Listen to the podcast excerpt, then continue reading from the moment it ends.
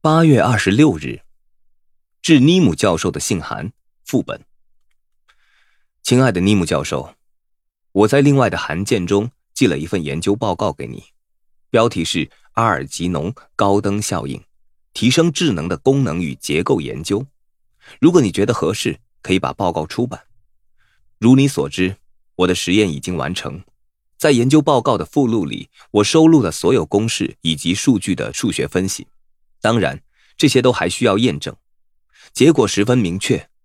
虽然我的智能增强速度十分惊人，但仍然掩盖不了事实：你和斯特劳斯医生发展出的手术与注射技术，此刻在提升人类智慧上，只有很少或甚至没有实际的应用可行性。让我们检视阿尔吉农的数据。尽管他的身体仍旧年轻，但心智已经退化，他的运动活力衰退。腺体功能普遍降低，协调机能加速丧失，而且有逐渐失忆的强烈迹象。我在报告中已经指出，这些体能和心智衰减的综合症状，都可应用我的新的公式算出统计上的重要结果来加以预测。我和阿尔吉农接受的手术刺激，虽然促成了所有心智程序的强化与加速，但整体智能增强的逻辑上扩延却是个缺陷。我已自作主张的把这个缺陷称为阿尔吉农高登效应。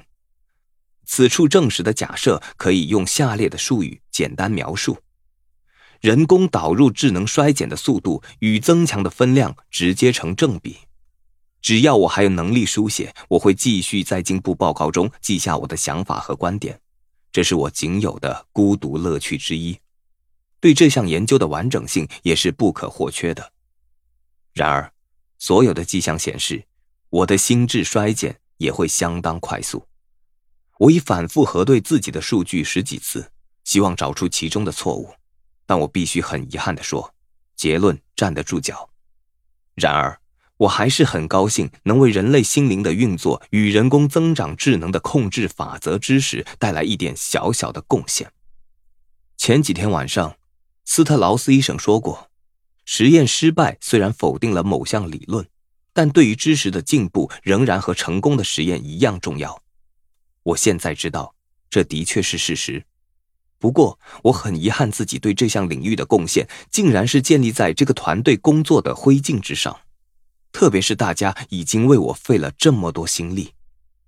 诚挚的，查理·高登，附件，报告，副本，斯特劳斯医生。维尔伯格基金会。